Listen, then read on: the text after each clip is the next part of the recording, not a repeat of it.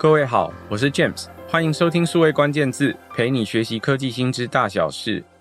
在之前的数位关键字，我们谈过几集跟敏捷工作方法有关的题目。我们谈过敏捷的四个原则，强调呃团队的成员要合作跟互动，有效率的开会，也强调要能够重视协作工作的弹性，更强调要能够做到快速迭代、小步试错，不受限于既定的计划哦。那谈到敏捷的关键的时候，就有两个关键词是很多人关心的，一个是什么是迭代，一个是什么是团队协作，要怎么样做好这两件事。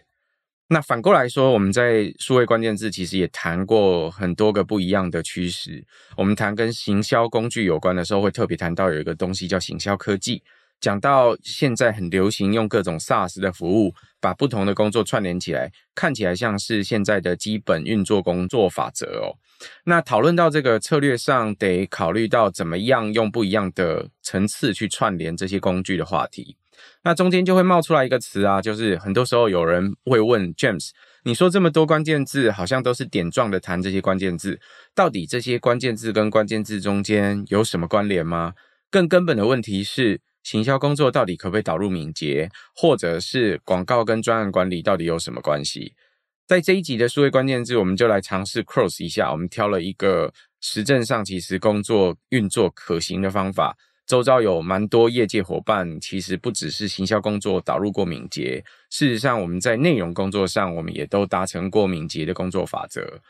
要达成这样子的工作法则，需要高度依赖不一样的工作模式，善用工具，相互信任，达到一定的程度，才有机会享受敏捷的最大好处。所以。我拉了一位业界的新朋友，Atlasian 大中华区负责人钟冠志 Kerwin 来陪我一起下海谈谈什么是敏捷行销。我们欢迎 Kerwin。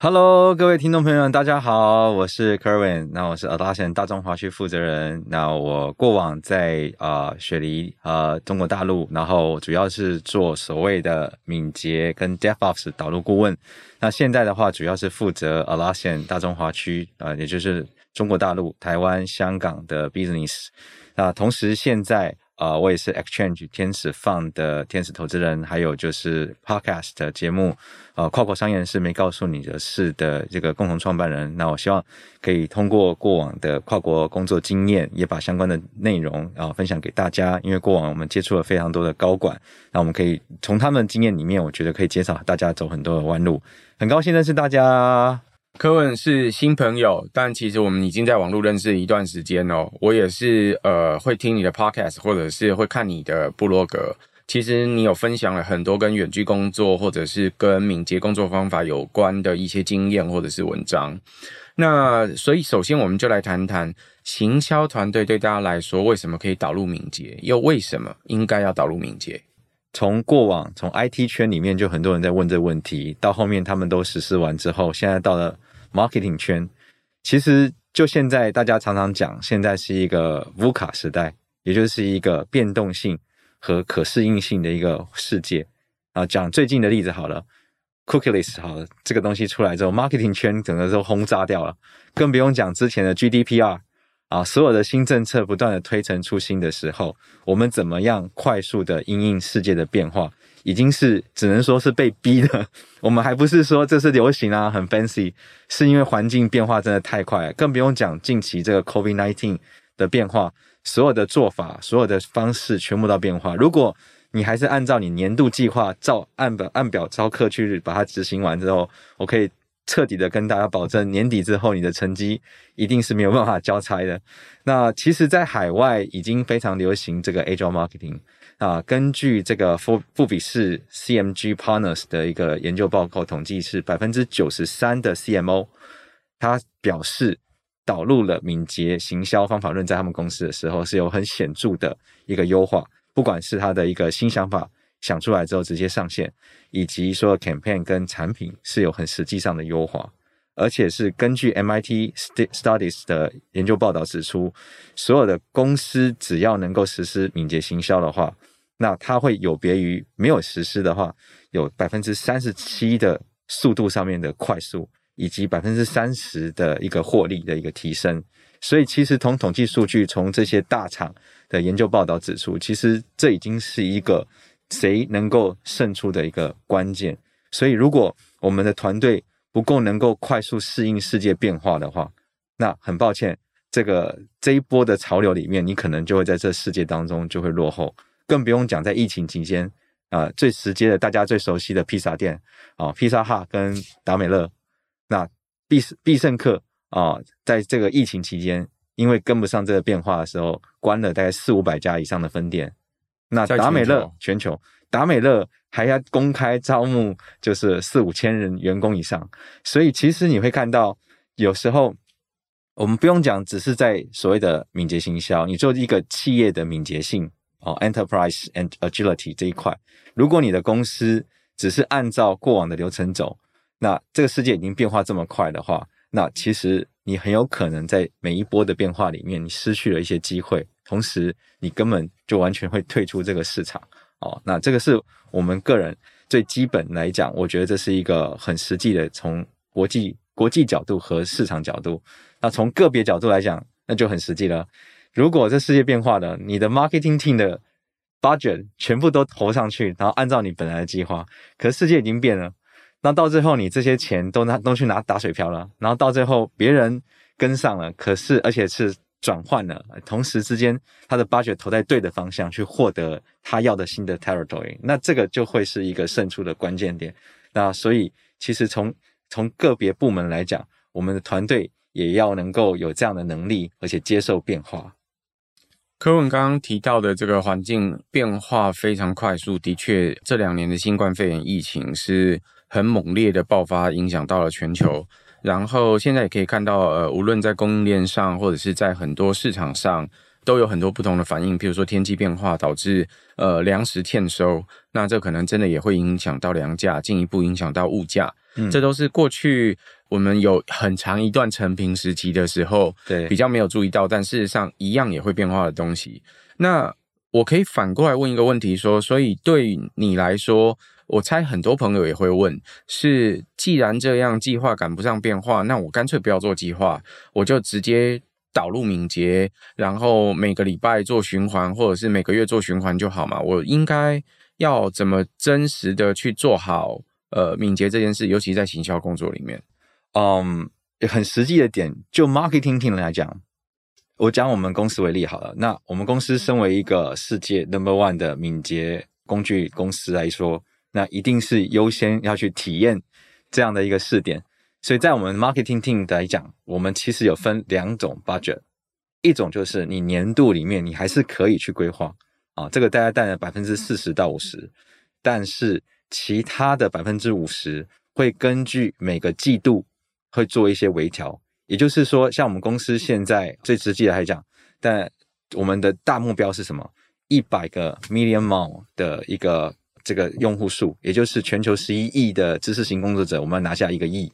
好，那这个是大方向。接下来细化的几个目标，包含就是 Cloud First 是最大目标，三大市场，也就是我们的呃 ITSM、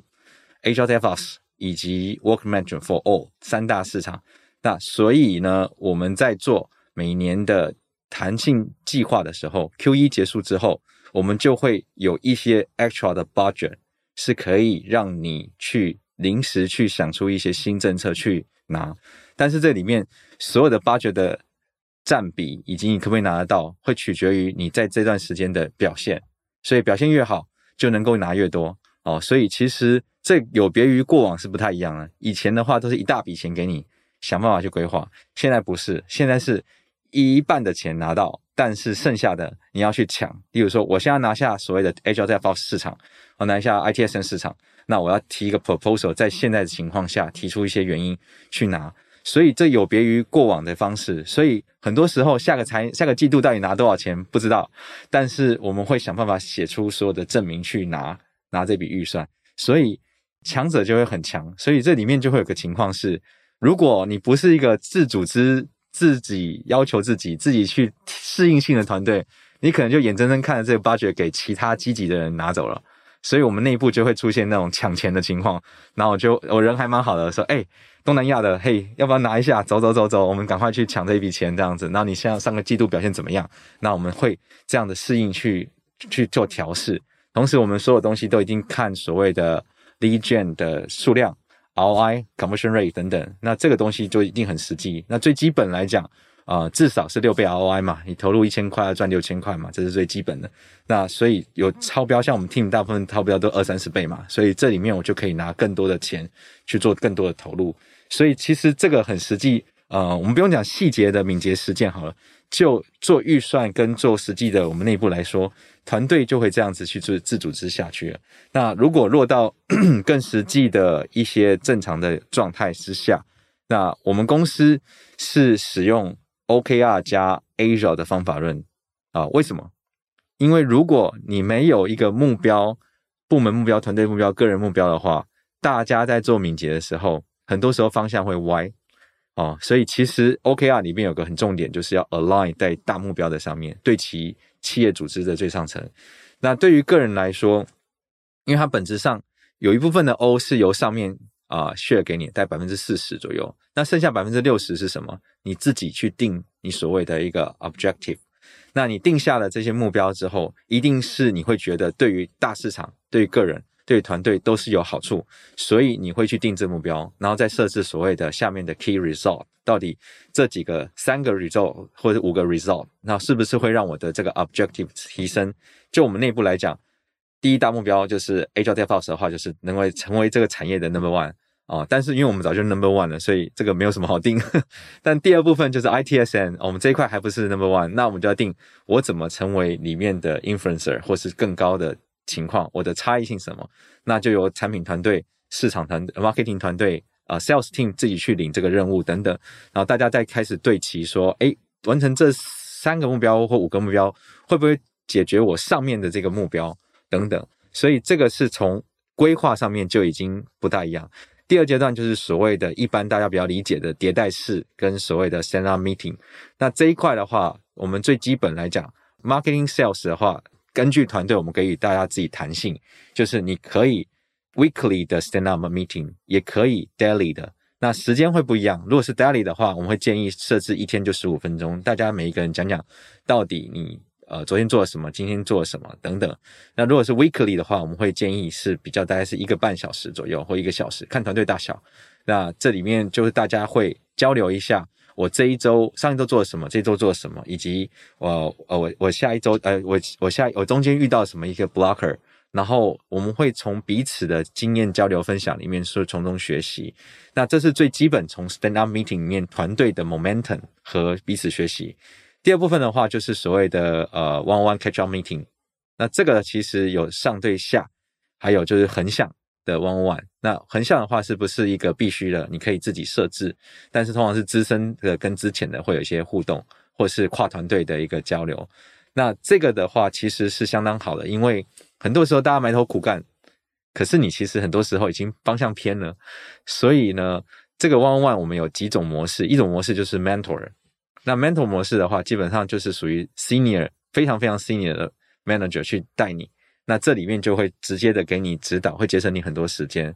另外一种的话是属于 coach 式的领导，这个的话就会去引导你。诶，现在你离你 OKR 的这个目标差距的时候，你的想法是什么？那时间会稍微长一点，但是就会慢慢的去引导你去想出一些 idea 出来。所以其实这上面的，因为上下对齐、左右对齐的情况之下，其实对我们团队来说，大家都可以 align 在上面。所以就 marketing team 来讲。你就会不断的看所有的 ROI，因为我们会，我们是使用这个 Salesforce 的 Tableau 去看跑这个所有的 OKR。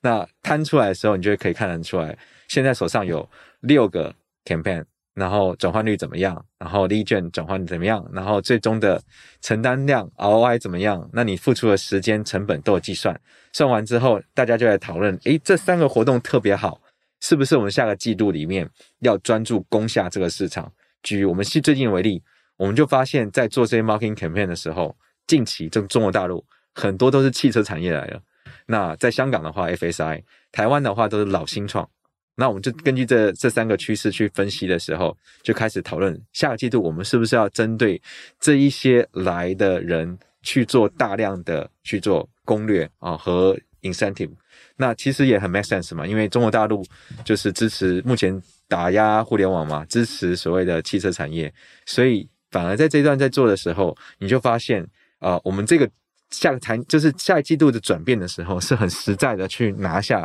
这些客户，然后也也激发了他们的一些需求，然后也有很多更多的案例从里面产生出来，所以这个就是一个很实际 marketing sales 的结合里面去打下这个市场。因为我觉得坊间最常发生的，为什么常常敏捷常常讲协作？因为很多时候 marketing 做 marketing 呢，sales 做 sales 的。那 sales 做承担差的时候，就说哦，那些 marketing 的活动很烂啊，没有用。对，然后那个 marketing 人就说 sales 不给力哦，给你那么多商机也拿不下来，所以大家就会开始进行这种推锅。这这不只是在 DevOps 的世界里面，在 Agile Marketing 也是。所以为什么他强调要打破所有的 silo 的部分？那大家要能够协作哦，不只是工具上协作，而是团队也协作。所以我们 marketing sales 的 team 也是常常在聊。才不会说你想的那些很好的计划，可是真的对直接的市场是没有用的。通常我知道，这我不好意思这么讲，但我同学 marketing 同学通常有点 dreamer 的概念，他有很多很多梦在上面。可是有时候如果没有 sales 的观点去引导的话，那这个空战部队可能空投打下去的就没办法把这 territory 打下来嘛。那其实我觉得双方都是很实际的，更不用讲 branding 也好或其他也好。如果你所有做的东西不会产生 sales 来讲，你的这些东西其实是没有很实质效益。但 sales 也是一样，它比较短视，它要立即出单，这个里面就会有有瑕疵，因为有时候 branding 是很长远的。它不可能短期内产生效果之后你就觉得很好或怎么样，所以我觉得双方里面都要有一些这样协作过程里面，透过这种 stand up meeting 啊，透过上下 one on one 啊，横向 one on one，其实会很好的 align 大家的思路。然后再来一个是我们的 OKR 其实都有定定所谓的 shared OKR，所以就是不会说你那是你的事，这是我的事，我们是有共同叠加在一起的，所有团队都有叠加。这样才可能就是 play as a team 嘛，像团队一样。所以这是我们实际上从文化、从实作面，然后更不用讲后面工具链了。工具链的话是比较齐全，所以大家 data driven 嘛，就不需要一个一个去搜，很快可以搜到。但必须说，工具是最简单的，放进去之后数字就出来了。那剩下怎么用它，流程怎么走，然后以及实作上怎么去定目标，这里面就还有很多很多需要去讨论的地方。这样子，大概是这样。柯文刚刚跟我们分享的，其实资讯量爆棚哦，有非常大量的这个资料。我先讲一下，Atlassian 其实是一家非常呃知名的，在 IT 里面运作几乎所有人都知道的公司。如果在台湾，可能会有很多 IT 界的朋友会称呼它是澳洲人公司，因为它就这么刚好，它的总部当初起源就发展自澳大利亚这个国家，然后它的名字又。拼起来的时候看起来有点像澳大利人这样子的字，所以常常被叫做澳大利人或澳洲人公司哦。那其中它有几个蛮有名的产品，呃，我想大家可能都多半听过的是专案管理相关的工具 Trello，或者是呃很久以前后来被 Slack 给取代掉的 HipChat 这种呃不一样的工具。那也有这个 GitHub 的替代品，像 Bitbucket。那近期呢，其实有一个。工具其实，在内部做专案管理也非常有名的，叫 Jira。那我想很多朋友可能都听过，甚至网络上也都可以查到各种不一样的教学。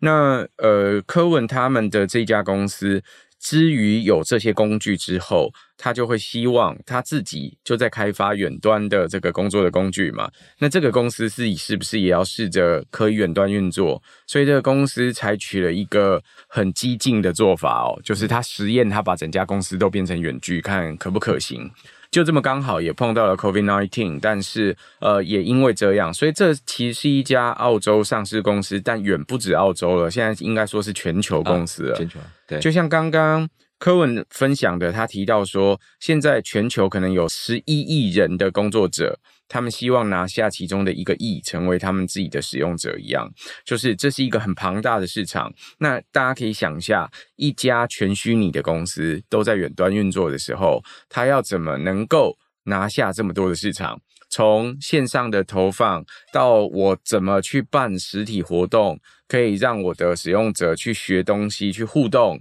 或者是会反馈给我，告诉我我哪里可以做得更好。那我们还是实体的人啊，所以我是不是也可以到客户的那里去跟他一起 co-work 等等？可各位可以想象，这是一个呃很复杂的工作，它远不是说哦，我有一个总部，所以我先回总部报回总部再说，这一切总部就在云上啊。嗯、那所以是一个很不一样的概念。那反过来说，当这个概念成型或要开始运作的时候，它的销售跟他的行销这两个工作就需要有不一样的调整。那这个调整也基于跟过去的不同，过去可能是行销负责产生那些名单，就是想办法把那些有兴趣可能会买我们公司东西的名单给弄出来，他可能去参展啦，他可能做很多不一样的事情。那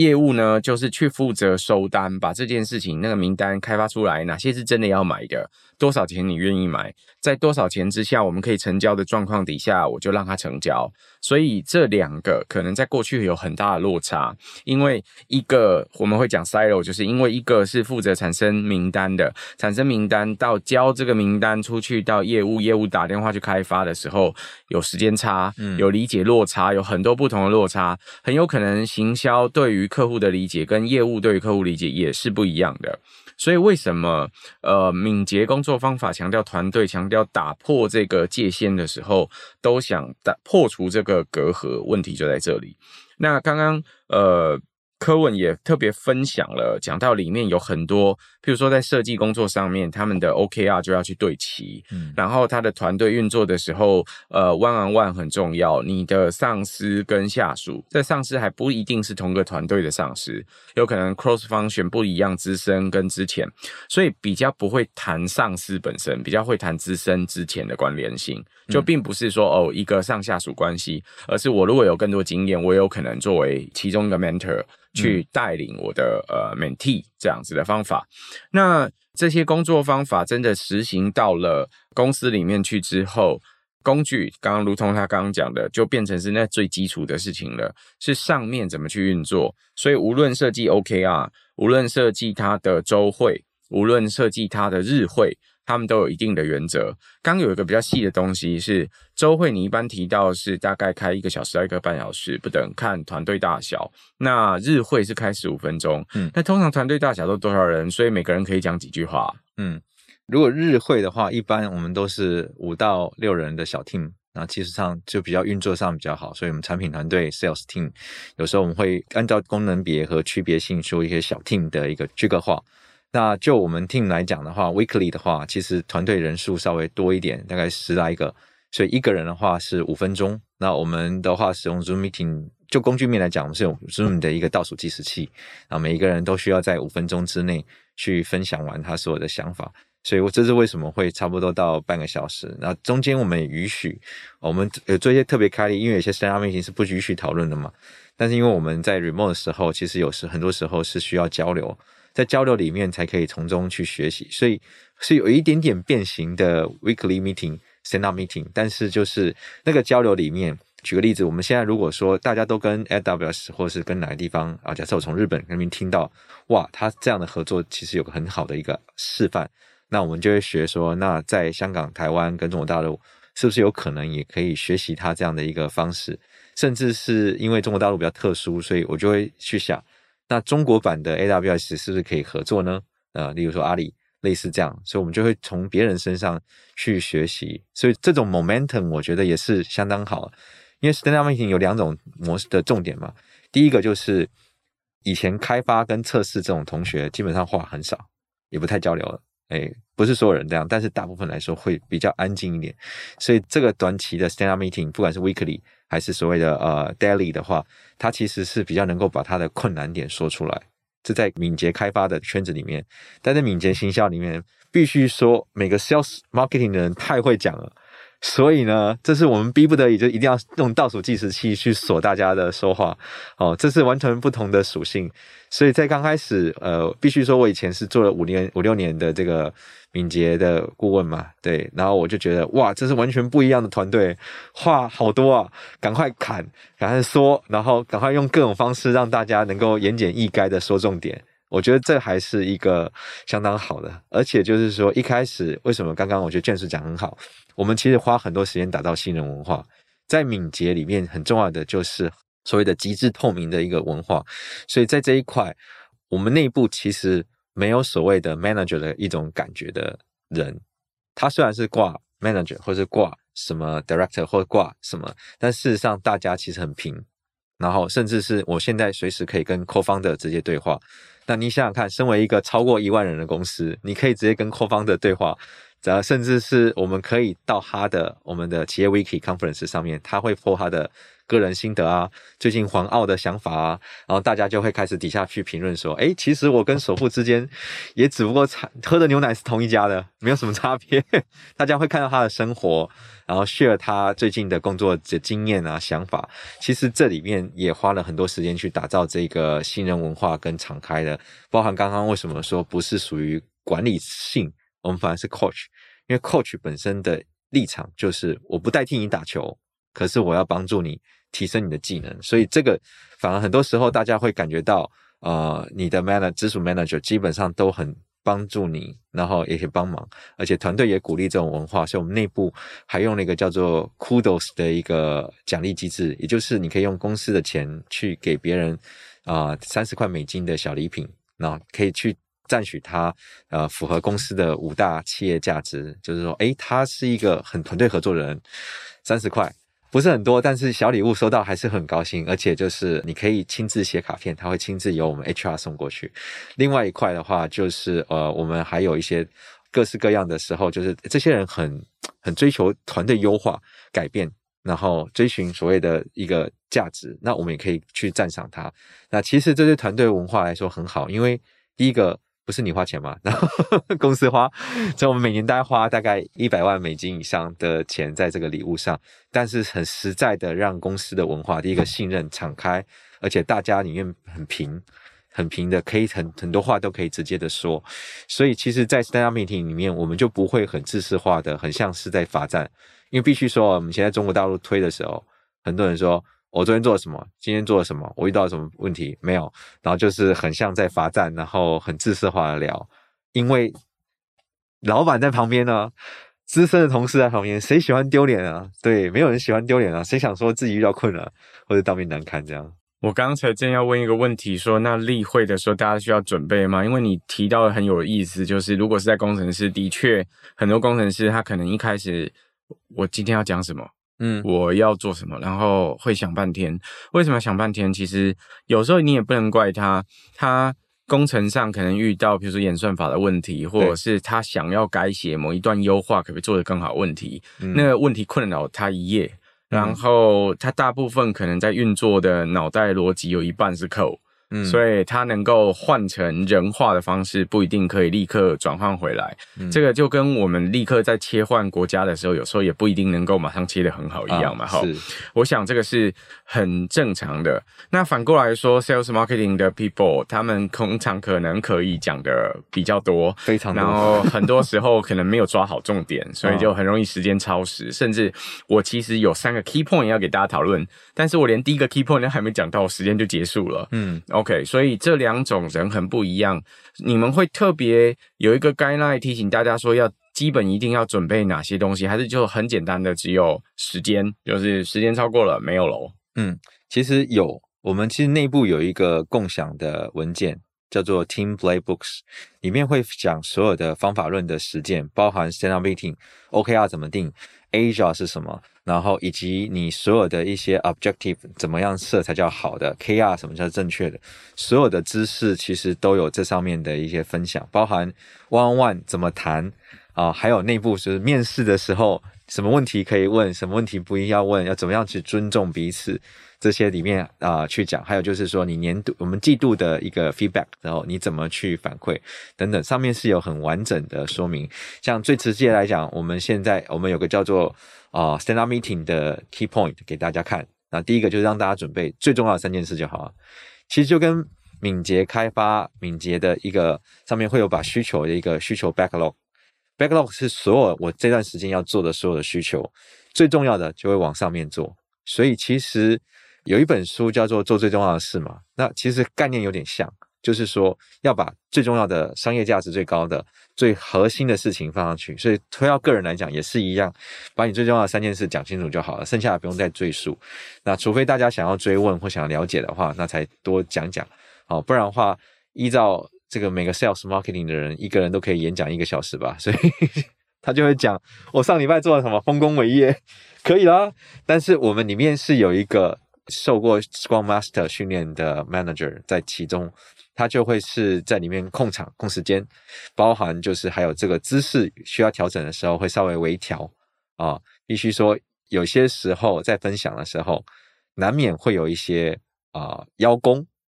啊，这是有的。定罪别人啊，我们不要讲定罪别人，就是说别人提醒一下。有些人其实没有过往在我们公司做完整的训练，新来的很有可能他把旧的组织的文化带进来的时候，那他这个是可能会破坏新的文化。所以，身为里面的 leader 就要稍微适时的稍微去调一下。我们也知道他在干嘛，但是就是呃适度就好。然后有时候要揭露一些事情是有必要的嘛，但是有时候不是在这种公开场合里面去谈，不然的话，这种新的文化是会被。打破了，所以其实里面会有很多的守则和提醒，然后会有一个受过训练的 leader，然后定期做，然后有时候我们会轮替，就是说这周换你试试看，下周换谁试试看，那每一个人都会知道说，诶，怎么带一个 stand meeting 的时候，大概可以怎么去带这个节奏，还有时间控好，这样大概是这样。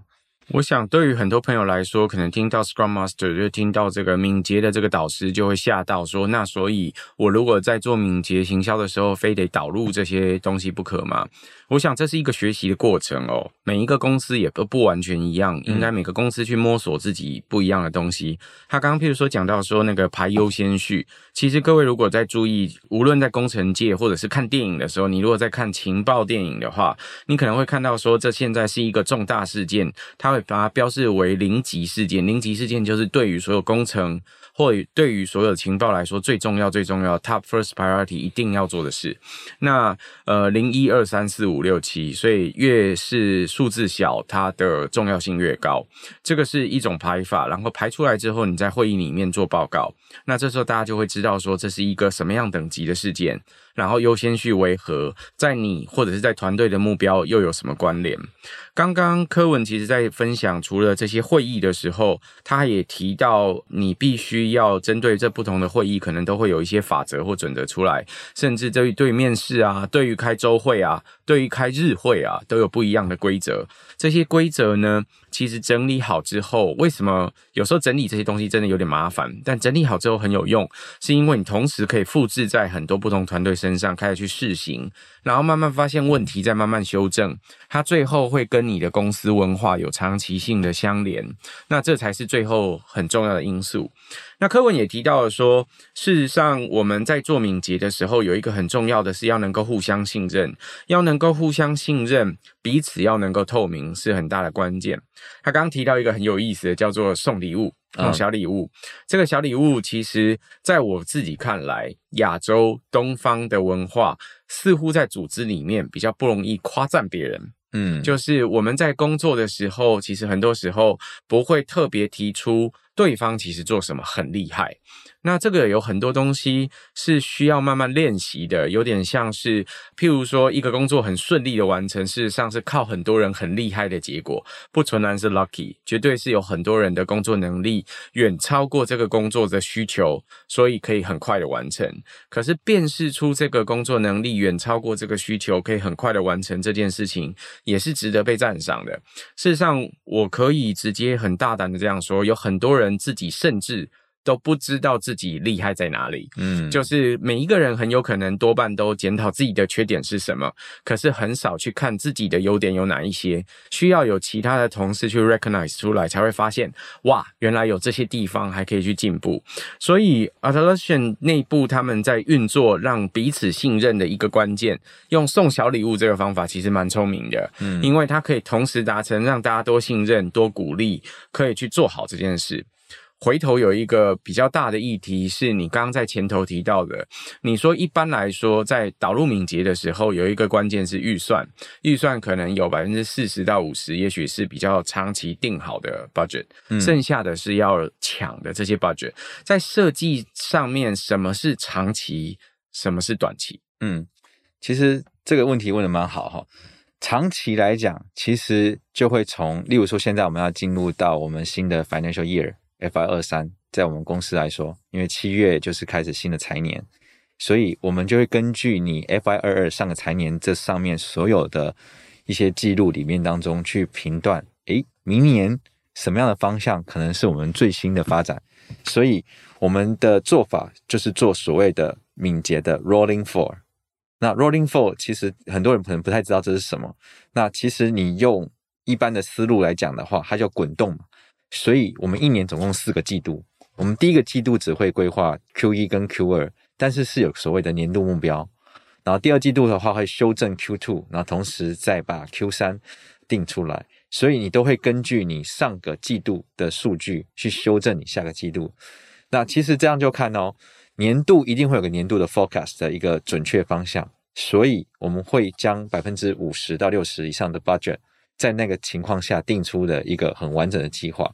但是剩下的百分之四十。那其实这时候你就可以，或是五十，你这时候就可以根据每个季度结束之后，那会有一个团队专门去算所谓的这种啊、marketing fund 的团队说，诶，现在根据统计数据出来，哪个方向是我们短板？假设我们现在 cloud 是我们的主要目标，我们发现 cloud 的啊、choice rate 其实低很多，就反正诶大家都是用 on-prem cloud 少一点，那就会有 incentive，特别是针对 cloud 的 focus。那如果你敢拿，你就要承担上面的 ROI，那这就是一个 risk 哦。那 team member 的 leader 要不要领啊？就我的立场来讲，我每次都领。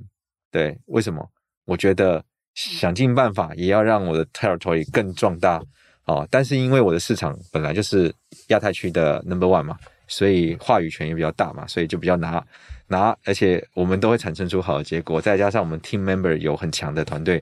他的分析总是很到位，然后每次都会做出超过二十倍、三十倍以上的 ROI，这是蛮惊人的数字，所以我们就可以这个里面去拿。但是我也不会只自己拿，我有时候拿多的时候也会不好意思说，哎，那个谁谁，你们要不要拿一点啊？然后我们这边有些 idea 给你参考一下啊。所以，因为我们公司的互助文化还蛮好，因为从我们的啊、人力里面的考评就不一样，就是我们分三大块，一个是本职学能。第二块就是团队合作，第三块是企业文化，各占三分之一。所以我做的再好，也不代表我的考评会很好。如果没有团队合作的话，所以从这上面来讲，这个 budget 就会所谓分短期跟长期。长期就是以 FY 二二的年度目标，短期来讲就会每个季度里面当中去抓取一个新方向。就有 team member 就说，现在有这个地方在这个市场里面有钱，有谁要拿的？然后我就会 at 做人，嘿，APAC team 来吧，因为我算是 APAC 的这个我们所谓的叫 Developer Fund 的那个 champion，因为我们做最好嘛，所以我们就会从各个区块里面选出一个叫 champion 的人，然后他可以作为告知，也可以看参与全球会议，然后去帮大家制定什么样的方向是最好。所以其实从这上面，我就有一定程度可以去决定下个这个。Q 度到底哪一个方向是我们最需要的？除了是短板之外，也可能是目前强化不错的，我们就去做。所以这是以大组织来讲，以小 team 来说，说我们 GCR team 好了。那我们 team 来讲的话，也是一样的模式。我们会有所谓的所有 marketing 要做的一个顺序表，一样是最重要的排在前面。那一定会对齐公司的三大方向，公司的三大方向一定要往这里走。那我们就也会。在每一个季度结束之后，我们会讨论说，诶，我是不是有一些 extra budget 可以给到你这里，然后让你可以多做一些汉化的工作啊，等等。像我们之前的话，就是呃，我们的 JSN JR Service Management 是属于 ITIL 的一个 Top Three 的一个产品。那在去年的时候，我们就发现这个数字超标百分之五百，在 Q1 啊，所有团队都嗨了，耶！接下来第一季就达标，第一季就超标，超五倍。然后吓傻了，大家说，这时候目标要不要换啊？内部就开始讨论。这时候利头来了，怎么不走呢？而且我们拿下了 Forrester 的 Enterprise Service Manager 的 Top One 的奖项，这个奖项对我们市场攻下去是很有帮助的。所以这时候不乘胜追击，就是谁就傻。所以这时候所有 Team Member 就会 Leader 就会开始跟所有团队讲：诶，五百趴这个提升。你要不要投啊？这时候我就会释放出，诶，现在总共有大概二十 K 美金，有谁要领？就是自己去拿，一个人可以领二十 K，要不要领？然后大家就开始抢，然后或者现在总共有一百 K，有多少人要拿？然后大概是这时候就会 incentive 就会出来。所以其实这个自组织有时候应该是害怕失去，有时候是说哇，这个利多来了，我要去抢。所以其实当然我们还蛮友好的哈，我们不会说自己拿都不藏藏起来，我们都一天艾特大家有钱哦，赶快去拿哦，或者是最近我们也给我们的这个经销商一个大礼，这样就是说，哎，大概有两万五美金，谁要不要拿第一名可以去拿。之类的，就说这里有一笔钱，大家要不要做？所以有时候就是要很注意啊。然后如果跟大家交情不好的话，你可能就 miss 掉了。诶，不然会议那么多，你哪记得每个会议？所以大概会是这样的方式。所以属于有长期性年度计划啊，这个就是例行性的，包含例行的 campaign 啊、email marketing 啊、呃 linking 啊、Facebook 这种该做的例行性文章出来，但是也接受所谓的弹性的这一块。那我知道现在在 marketing 圈也有很多。尝试这样的方式，其实比较 make sense 啊。那我们内部基本上是这样，所以呃，我们常常会去抢钱，所以也蛮有趣的。对，你刚刚的分享很有意思。其实我听到在分预算的时候，两个很大的概念，一个是滚动式调整，就是我开始做的时候。我一整年的预算，就算已经都先编出来，我只考虑第一、第二季的季度的一些计划，然后根据 Q1 的施行的结果之后，我编完了一二，然后执行完了一，我现在要进到第二季的时候，我看一下第一季的状态，嗯，然后调整第二季跟准备第三季两个，第三季也要先写出来了，对，可是这是一个滚动性调整的过程。这个滚动性调整过程里面，背后还有一个更关键，其实讲到的全部都是数字。嗯，不管是你自己看到你现在的达成率多少，跟目标的对合程度多少，嗯，我最后全部比对都是数字，包含市场里面的数字，包含我每一个分项里面，我现在排名在多少，或者是我是不是因为得到了某个奖项，或我现在有个某个利基，所以应该趁机攻下某个山头。这背后完全都是数据，所以事实上，呃，你们的所有的行销或业务操作，其实都掰数据，而且是很踏实的这些科学化的数据。嗯，根据这些数据来分配这些预算，背后看起来是啊抢钱，但事实上是因为有科学化的数据之后，大家就知道应该会拿到什么钱，但是会有什么风险，所以他愿不愿意承担这个风险，去拿这个钱尝试试试看，他可不可以攻下某个山头。我想这对很多。朋友来说，这是很不一样的。刚刚柯文口中一直提到的这个自组织，也是提醒所有的团队成员都要能够自行的运作，他要有自主的动力。这件事情很重要，他能够在内在有高度的自我动力，他能够跟团队配合，有团队的自主动力，这都是很重要的一环。很多时候，像刚刚柯文讲的很简单，他说不是只有你的业绩做得好，你的考评或者是其他东西就会好，那可能只占了你的三分之一，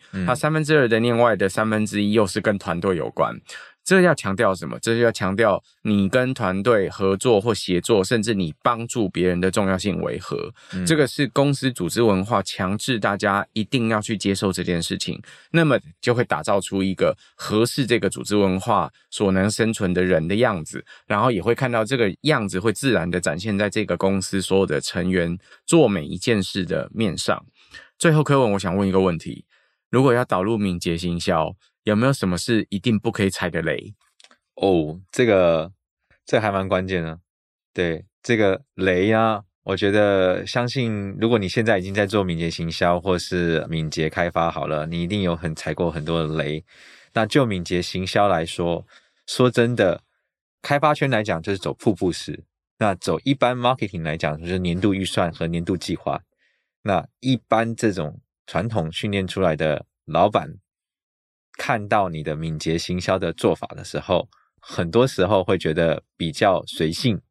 甚至是没有他们以前做这个年度目标的严谨，所以这个是一个十分大的一个大挑战。就是如果最上面的老板没有一点意识和感觉的话，那这个绝对会有所挑战。但是呢，大家讲要让我老板他是二十年前的那个行销四 P 时代或三行销六 P 时代的来接受所谓的敏捷行销，那难如登天呐、那怎么办？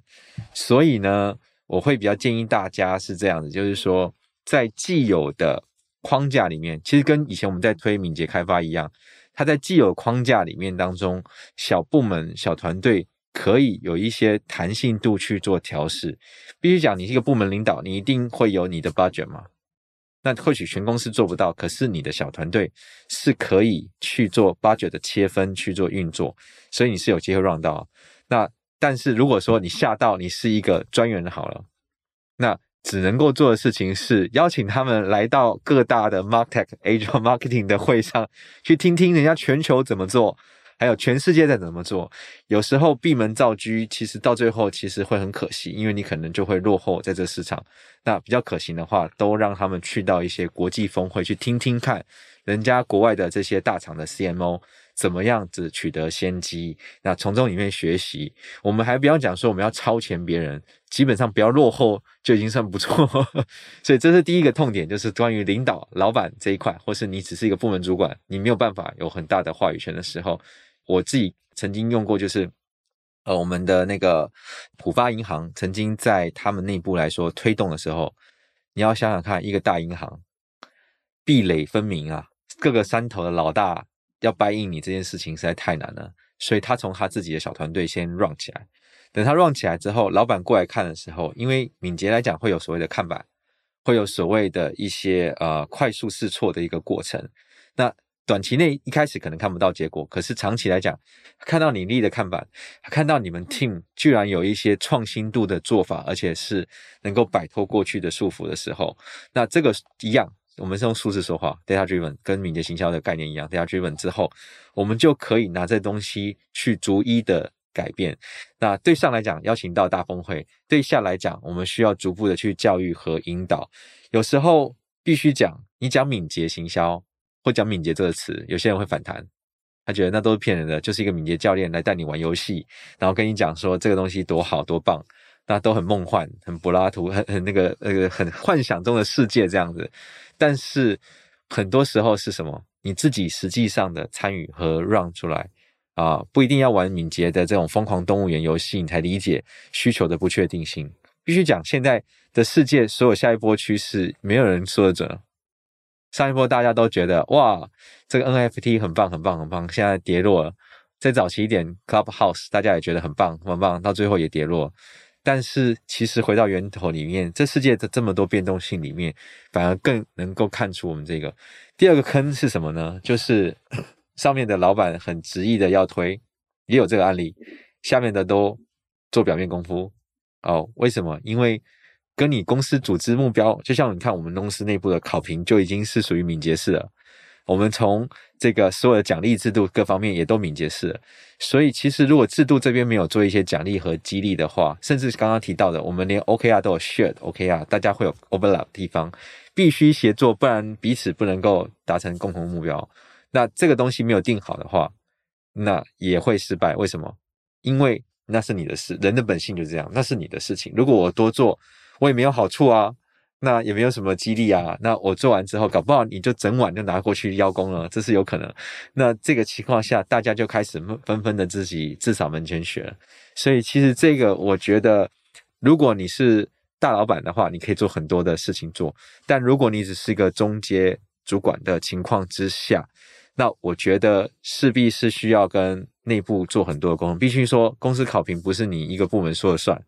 有很多的问题要讨论，所以这里面需要去做很多的一些分享。一样可以把 HR 的老大、搞所有老大都一个一个的找来办一些内部的 workshop，或是找专业的公司到你们公司做一些宣导，或是参与一些大会。我相信大家会逐步的会去出现往前。就像当初我们推敏捷的时候，我记得很清楚，我们去介绍的时候，第一时间就被轰出去了。他说敏捷都骗人的，你可以走了。哦。但是第二次再进去的时候，我们换了名词，叫做效率改善的一个优化方案。然后他说：“OK，效率改善我需要，那这就进去了。那其实底层所有做的都是跟敏捷的东西是一模一样的。那所以再次提醒大家，不要随便搞革命，我们要走演化哈。搞革命这件事情呢，我看过太多的例子，就是实践成功了之后，当时推动者就被离开了。对，那因为这个革命过程得罪了太多人，那。谢谢你为公司的贡献，但是公司已经不能留你了哦，所以千万不要冲动去搞革命，说这东西是未来的解法，那不做就是傻子，然后之类的，那你就把所有部门的这些暂时还没有接受的人都得罪光了。所以其实，在推这些东西，做人处事还是蛮重要的。所以必须说，我们呃在推这些专案或是推一些实践的时候，百分之六七十都在处理人处理各大部门的山头，处理让大家不会觉得用这个方法论之后，我的利益会受影响，甚至会让我本来的工作量变大。那确实有时候确实会有一点变大的可能性，但是就是我觉得这里面只要让他看到一个未来性和让他看到这种自组织团队对于 manager 来讲多么 happy 啊，就是哇，我只要给你方向，我只要定时 check 到对的方向，甚至我用教练技巧去引导你有一个对的姿势的想法，其实双方起来其实合作起来很愉快。所以为什么我现在我们公司好像在玩大学社团一样？因为我们没有斗争这件事情。所以就不需要浪费时间去搞关系这些东西。我们是要是有跨部门合作的需要，我们也有很多时候你需要有朋友关系，需要喝杯酒啊。呃，老外也是一样啊，那么多外国人，你也是要喝两杯之后，大家会打打保龄球啊，出去玩啊，大家可能有关系之后比较好办事。但是比较起来，我们内部就没有什么，因为太透明了，所以大家不需要去斗来斗去，这个也没有什么部门之间的这种嫌隙。也不太有这种情，因为我们有共同目标，所以气氛来讲就会非常的好。所以导入其实我觉得一样，文化流程再来是工具哦。那在大部分人来讲，比较简单来讲，是先导工具链，MarTech 工具全导了，我也 AI 了，我也什么了，那也有一些 Facebook、Face 的东西看出来，可是我流程没有跟上，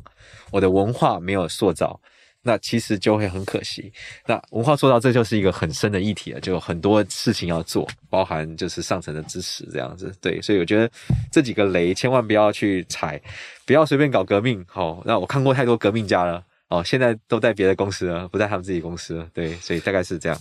柯文刚刚分享的雷，呃，很有意思，两个问题都跟领导有关，一种是领导很想做，一种是领导完全不懂要怎么做。